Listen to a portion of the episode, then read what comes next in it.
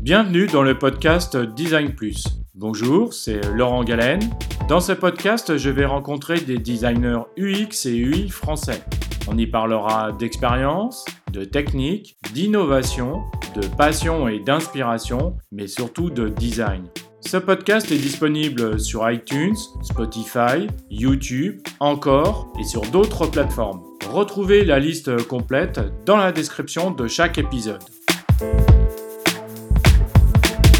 Salut, j'espère que vous allez bien. La version que vous allez écouter est la version courte de l'interview de Benoît. Son interview entière d'une durée de 1 heure est aujourd'hui disponible dans une version premium. Écouter Design Plus en version euh, premium, c'est aussi soutenir le podcast. En devenant aujourd'hui une ou un abonné premium, vous me permettez de continuer à produire cette émission, à la développer et à vous proposer des épisodes inspirants. En vous abonnant à une offre premium, vous avez un accès privilégié. Vous obtiendrez un flux RSS de podcasts privés pour un contenu unique que vous pourrez continuer à écouter sur votre plateforme d'écoute actuelle. En tant euh, qu'abonné, vous pourrez écouter tous les nouveaux épisodes quelques heures plus tôt que le public. Vous pourrez écouter tous les épisodes complets de tout le catalogue de Design Plus depuis 2019. Et bientôt, vous pourrez même devenir un membre exclusif de la communauté Design Plus. Et dans l'offre Super Premium, vous avez encore plus de privilèges.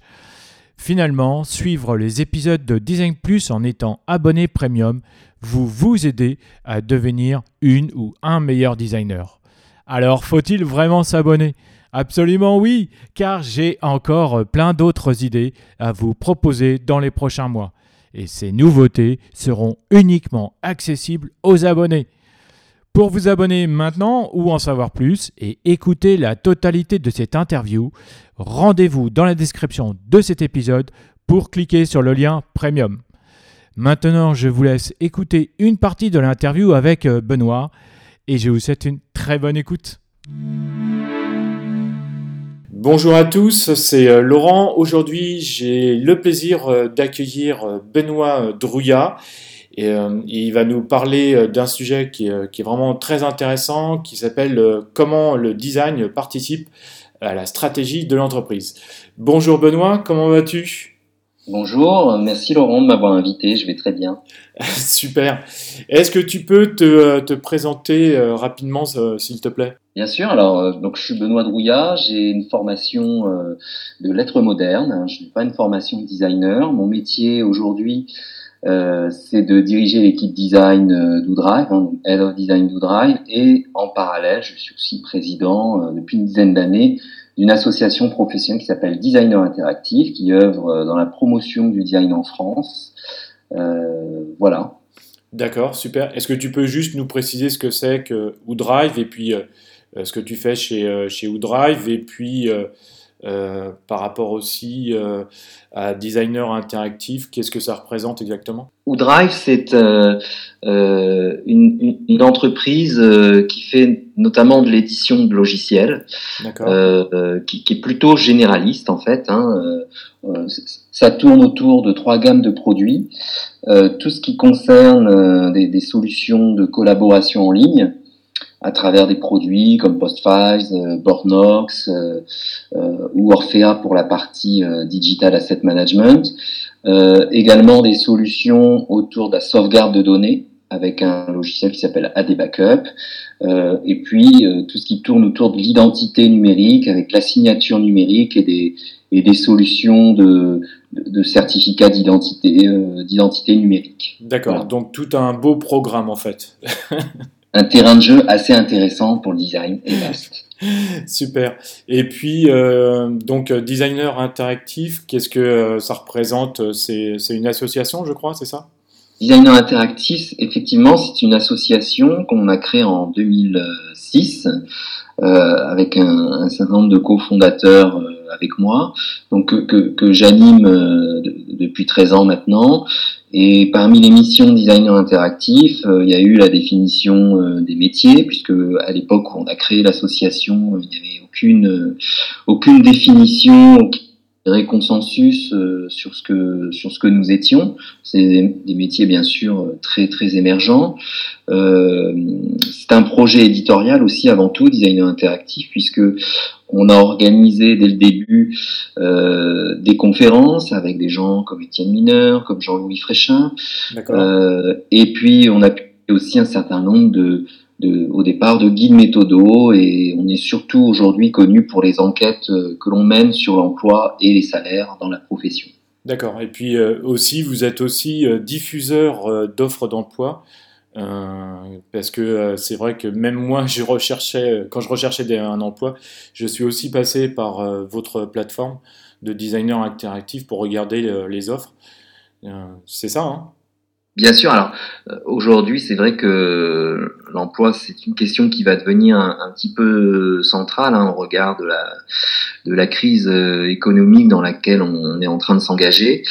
ça a toujours été pour nous l'emploi des designers une préoccupation euh, voilà très très importante. Il euh, y, a, des tas d'actions en fait de terrain euh, qu'on mène au-delà de la simple publication d'offres d'emploi, hein, à travers nos enquêtes ou à travers aussi, je dirais, des, discussions avec nos adhérents sur voilà comment ils peuvent gérer leur carrière. Donc on donne aussi des un ensemble de, de, de dirais, de conseils euh, très concrets, euh, aussi comment euh, faire son portfolio, voilà, quelle, quelle stratégie de carrière adopter. Et ça, on est assez friand de ces, de ces exercices, de ces actions de terrain. D'accord, super. Merci Benoît.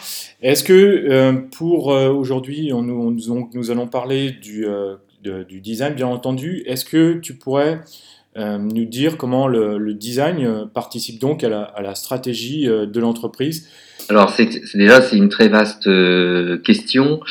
Euh, on, a souvent d'ailleurs l'impression euh, que la stratégie euh, pour le design, euh, c'est quelque chose d'extrêmement abstrait, euh, euh, quelque chose qui, qui se fait euh, à très haut niveau, qui est difficile aussi, je pense, à, à, à définir et, et, à poser dans une organisation. Et peut-être ce qui serait intéressant pour aborder cette question, ça serait de parler de l'expérience concrète que j'ai eu euh, chez Woodrive sur la question, parce qu'en réalité, élaborer une stratégie, euh, je pense que c'est à la portée de tout le monde. Euh, simplement, il faut respecter un certain nombre, un certain nombre d'étapes. Alors, ce que je voudrais euh, présenter aujourd'hui, c'est pas une, bien entendu une recette euh, pour faire une stratégie design. Hein, c'est c'est absolument pas, je pense, euh, l'enjeu. C'est simplement de faire un, un petit retour d'expérience euh, voilà, sur, sur, ce qu'est une stratégie de design. D'accord. Est-ce que c'est quelque chose que toi, tu as, mis en place chez, chez Woodrive, par exemple, ou dans d'autres entreprises auparavant? Alors, c'est quelque chose. alors, j'ai fait plusieurs choses sur, sur, sur les stratégies de design. Déjà, j'ai un peu réfléchi, si tu veux, d'un point de vue euh, théorique, qu'est-ce que ça impliquait. Et puis, euh, à, l'époque où j'ai basculé dans, dans, dans l'univers euh, produit, hein, dans une organisation centrée sur le produit, euh, j'ai discuté avec différentes euh, startups ou entreprises et j'étais amené aussi, dans, dans, par exemple, dans, dans des phases d'entretien, voilà, de, de, rencontres, de discussions avec des fondateurs de start-up euh, euh, ben, à, formaliser euh, des, des, des, petits plans stratégiques sur comment on pouvait intégrer le design et, ce que ça, ça, pouvait apporter à l'entreprise et donner comme levier. Donc et chez Woodrive, euh, ça, ça s'est pas fait forcément d'une manière naturelle parce que la, la, la stratégie, ce, ce n'est pas généralement une attente euh, que vont avoir nos fondateurs ou nos dirigeants. Euh, je pense que la perception du rôle du design euh, dans, dans, une entreprise, que ce soit Woodrive ou que ce soit des startups ou des grands groupes, on, on, on, le, on le, perçoit souvent euh, comme, je dirais, un, un, un, rôle un peu de, de, de production. éventuellement, le, le design contribue à formaliser la recherche utilisateur et, et à documenter ce qu'on appelle la connaissance utilisateur, mais on, ne lui voit pas de rôle stratégique particulier. on sait qu'il faut faire du design dans l'entreprise, que c'est bon pour l'entreprise, mais on, on, ne sait pas forcément le, je dirais le, le positionner dans l'organisation et, euh, et, et, lui donner euh, tout de suite euh, un rôle stratégique. Alors, je suis assez d'accord parce que c'est vrai que c'est toujours, d'après mon expérience personnelle, c'est vrai que c'est toujours un peu bancal. On pose un designer en plus, même de la façon qu'on accueille un designer dans une société. On le pose comme ça, là tu vas faire ceci, tu vas faire cela, mais finalement on n'imagine pas derrière ce qu'il est capable de faire, ce qu'il est capable d'apporter euh, euh, à une organisation, à une société. Je ne sais pas ce que, ce que tu en penses. exactement, très souvent, le, je dirais le champ d'action du design est un peu sous-estimé. Hum. Alors, je ne veux pas non plus euh, donner l'impression que le design peut tout résoudre, que c'est voilà, que c'est la solution magique. Moi, je suis pas très versé dans le dans le solutionnisme, hein, mais c'est vrai qu'on ne réfléchit pas toujours aux, conditions euh, dans, dans, lesquelles une, équipe de design euh, va, va, pouvoir faire son travail et, et, et quel, euh, et quel spectre d'intervention elle va avoir parce que elle est attendue sur des souvent sur des enjeux un peu pratico-pratiques mmh. et, et, pas tellement sur la, sur la réflexion et sur la stratégie. Absolument, je suis assez d'accord, oui, tout à fait.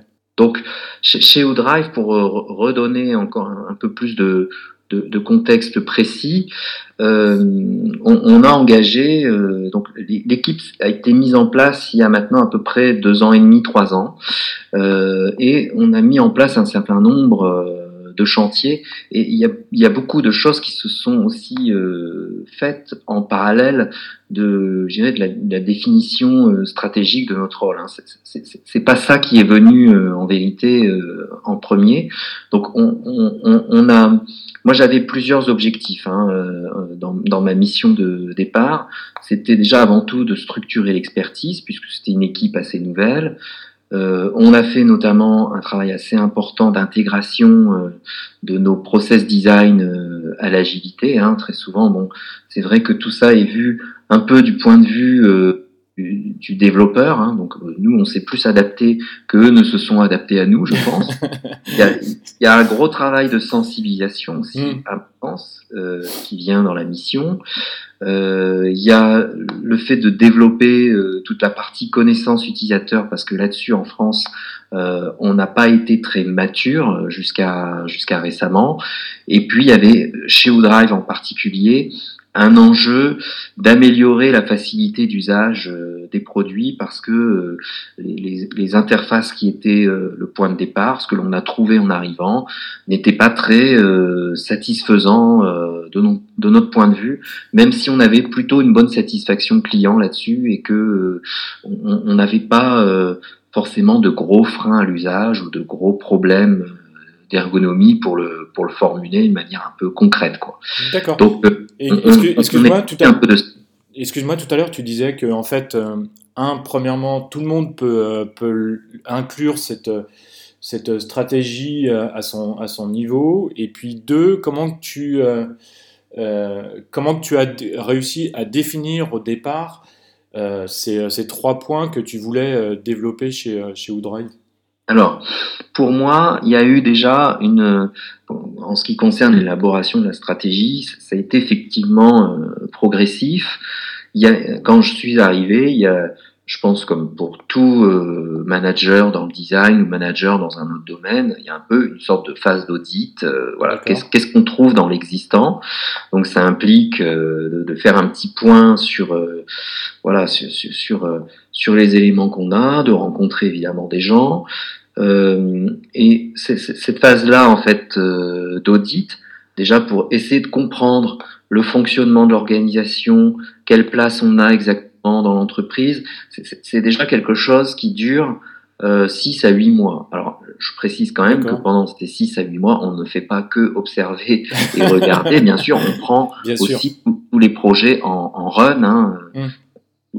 tous les, tous les chantiers qui sont commencés euh, continuent bien sûr en parallèle de cette phase un peu d'observation et de compréhension. Et ça, souvent, c'est vrai qu'on a tendance à sous-estimer un petit peu la durée de cette phase-là, parce que euh, surtout dans les environnements complexes, hein, parce que euh, que ça soit d'ailleurs grand groupe ou, ou start-up, ça dépend beaucoup du nombre de produits sur lesquels on intervient, ça dépend de la complexité de l'organisation interne, de la taille aussi de l'entreprise. Donc nous, Bien sûr. c'est une entreprise où euh, bah, il y, a, y, a, y, a, quand même euh, 300 personnes, donc forcément il y a beaucoup d'équipes, les gens sont dispersés géographiquement euh, et, et, et, toutes ces choses, euh, bien évidemment, sur, sur, la perception de l'existant, ça, ça, ça, a un impact très important. Hein, donc c'est vraiment, pour moi, c'est vraiment primordial cette vision de l'existant et du run avant de se jeter tête baissée dans la stratégie. Sinon, l'exercice n'a pas beaucoup de sens parce que euh,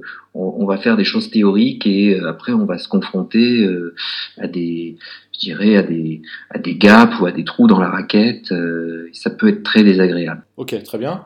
Ensuite, il y a une deuxième phase euh, d'écriture de la, de la vision. Alors, vision, ça peut paraître un peu prétentieux, mais euh, on, on, essaie un peu de, de, de, formuler ce que, peut, ce que peut être un positionnement. Donc, moi, en fait, j'ai fait cet exercice sous la forme d'une roadmap de design euh, un peu théorique, qui d'un point de vue opérationnel euh, n'a peut-être pas euh, complètement tout son sens parce que en fait euh, écrire euh, une, une, vision comme ça euh, à trois ans qui, qui, formalise ce qu'on va faire et de le détailler par produit, euh, bah, on s'aperçoit que dans la pratique, on fait pas du tout ce qui est prévu hein, pour être, parent. Euh, mais c'est quand même intéressant à faire. Alors cet, cet, exercice de vision à trois ans, il va comporter euh, la formalisation des enjeux, des objectifs à atteindre. Parce que moi, on ne m'avait pas forcément fixé d'objectifs très très précis hein, quand je suis arrivé, au-delà des missions que j'ai détaillées tout à l'heure euh, identifier les principes de design qui sont ceux de l'entreprise, ceux sur lesquels on va travailler, euh, euh, se donner des thématiques de travail. Je, je vais donner des exemples euh, très concrets, hein. euh, et puis euh, dérouler une, ce qu'on appelle une, un peu une stratégie de moyens, c'est-à-dire quelle équipe on a, de quelles compétences on a besoin, euh, quel process, quelle méthode, euh, quel livrable, sur quelles ressources euh, on va s'appuyer. Hein. Ce que j'entends par ressources, ce, ne sont pas euh, les personnes, ce sont plutôt des, ressources documentaires ou ce qui peut déjà exister dans l'entreprise. Hein. Par exemple, pour nous, le, customer care, c'était une ressource parce qu'il y a, des remontées qui sont faites tous les jours sur l'usage de nos produits. Euh, dans la stratégie de moyens aussi, par exemple, euh, des besoins en formation, euh, des outils qu'on a déjà ou qu'on pourrait avoir ou qu'on pourrait tester. Donc ça, ça, regroupe aussi un petit peu tout ça. Hein. Il y a, il y a des choses quand même très concrètes dans cette, dans cette vision. Ok, d'accord, très bien. Donc si je viens un peu dans le détail sur les thématiques de travail euh, qu'on avait identifiées euh, pour, cette, euh, pour cette vision on avait, on avait huit thématiques. La première euh, thématique, elle portait sur la connaissance utilisateur, c'est-à-dire euh, nous, tout cela n'était pas euh, très bien formalisé chez Woodrive, même s'il y avait des initiatives un petit peu dispersées. On a trouvé de la documentation, voilà, de, de, gens qui étaient là avant nous et qui avaient fait, je dirais, l'amorçage du travail de design avant que l'équipe se constitue réellement. Donc, c'est comprendre l'usage de nos produits par, euh, par les utilisateurs finaux, par les clients. C'est valider aussi des hypothèses de conception euh, en réalisant des tests, euh, par exemple. Donc tout ça, il, a fallu qu'on qu fasse un travail. Euh, euh, on, a, on a eu beaucoup d'hésitation en fait sur cette partie parce que je pense que c'est un, une problématique partagée par beaucoup d'équipes quelquefois c'est compliqué d'accéder à ces utilisateurs finaux, donc il a fallu euh, réfléchir un peu à des tactiques euh, sur comment mener nos entretiens, comment mener nos tests, mmh, etc. Mmh, mmh. D'accord, ok, super. Après, il y a un élément que j'ai déjà cité, c'est la facilité d'usage. Donc, ce qu'on qu voulait, c'était rendre euh, nos, nos, services aussi faciles et agréables que possible à utiliser. Donc là, bien, sûr, on s'appuie sur des choses qui sont très connues, hein, des, des, des, heuristiques d'ergonomie, des critères d'ergonomie, des bonnes pratiques, du benchmark aussi, hein, bien sûr. D'accord. je pense de, des, choses qui sont faites assez couramment. Là, je pense que j'apprends, j'apprends pas grand chose à nos, à nos auditeurs. Ils connaissent déjà tout ça. Ensuite, troisième thème, il y avait l'industrialisation. Alors ça, c'est assez, euh, c'est assez critique, c'est-à-dire euh, s'engager dans un, dans un projet de centralisation et de normalisation des composants d'interface pour toutes nos solutions. Donc ça, c'est, c'est le sujet du design system, un sujet qui n'est pas simple. Euh, donc ça faisait partie voilà, des, des axes stratégiques. Ensuite, c'était euh, sur la partie design d'interface. Euh, ce qu'on appelle euh, couramment euh, l'UI. Hein. Donc pour nous, c'était se doter d'un langage d'interface unifié pour tous nos produits. Euh, Oudrive est une société qui existe depuis 20 ans et donc on avait beaucoup de, je dirais, c'était très morcelé. On avait un legacy, c'est-à-dire un, un, un, héritage de, de précédentes versions de produits euh, qui, qui, voilà, qui étaient très lourds, euh, je pense, euh, à, à, maintenir et, du coup aussi des, des, gros enjeux pour les faire évoluer. Ensuite, un sujet, je pense aussi, qui va être familier de, de pas mal de monde, c'est l'UX Writing. Ah oui, Alors, très très très compliqué.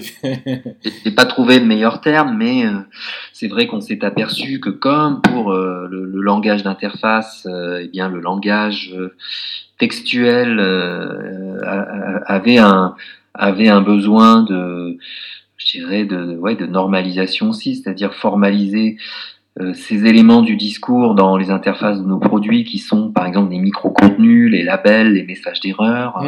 Mmh. Euh, voilà, on, on, a fait un travail justement de descriptif par rapport à ça et euh, j'ai passé justement une partie du, du confinement à, à rédiger euh, euh, une sorte de, de, de, de guideline euh, sur la façon dont doivent être euh, rédigés tous ces tous ces micro contenus. D'accord. Excuse-moi Benoît, j'ai une question par rapport à ça parce que j'ai rencontré la, la même chose il y, a, il y a peu de temps. Donc là, par exemple, pour le X writing, ça veut dire que du coup, tu n'as pas du tout fait appel à des, à des compétences extérieures. C'est toi qui, qui t'en es chargé euh, sur, sur, tout le, sur toute la partie UX euh, Writing Oui, tout à fait. Alors c'est vrai qu'on aurait pu faire appel à des compétences extérieures parce qu'il y a maintenant des, des profils euh, mmh. spécialisés en rédaction, tout à fait. Voilà, sur cette expertise. Et en fait, je, je me suis lancé dedans parce que j'ai un petit passé éditorial. J'ai travaillé pendant sept ans dans une, dans une agence qui s'appelle WordPil et qui est une des meilleures euh, agences de communication éditoriale de la place de Paris, dans, dans, laquelle on faisait euh, pas tout à fait cette démarche de X-Writing, mais euh, des, des, de rédaction euh, éditoriales. Et donc, j'avais euh, capitalisé une, une, certaine connaissance sur ces questions-là et ça a pu me, me permettre d'avoir un, un, bagage de départ. et après, je me suis beaucoup documenté en, en en, lisant des livres, bien sûr, en, regardant les bonnes pratiques. Et après, euh, voilà, j'ai raccroché un peu les morceaux et ça m'a permis de, voilà, de, de, de, faire ce travail là-dessus. Et d'ailleurs, je dirais que en, ce qui est important finalement, c'est pas tant le travail euh, de rédaction des guidelines et de formalisation, mais le fait que, en fait, en le faisant, ça a sensibilisé toute l'équipe euh, à cette question-là. Et maintenant, on, on, a une attention euh, beaucoup plus développée pour ces, pour ces questions.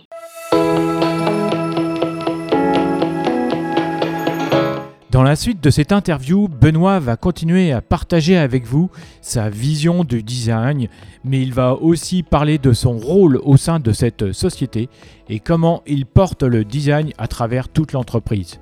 Et en conclusion, il partagera avec vous ses erreurs et il parlera aussi des réussites dont il est fier. Donc pour écouter la suite de cette interview avec euh, Benoît et vous abonner, je vous invite à vous rendre euh, maintenant dans la description de cet épisode pour euh, cliquer sur le lien premium. A bientôt sur Design Plus. Salut